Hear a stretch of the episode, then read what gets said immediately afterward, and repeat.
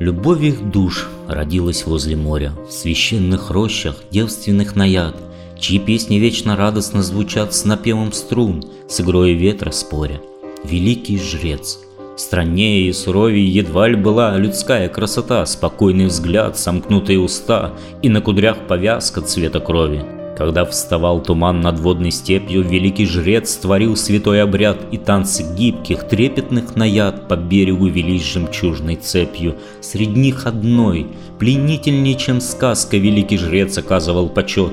Он позабыл, что красота влечет, что опьяняет красная повязка, и звезды предрассветные мерцали, когда забыл великий жрец обед, ее уста не говорили «нет», ее глаза ему не отказали и преданы клеймящему злословию, они ушли из тьмы священных рощ, туда, где их сердец исчезла мощь, где их сердца живут одной любовью.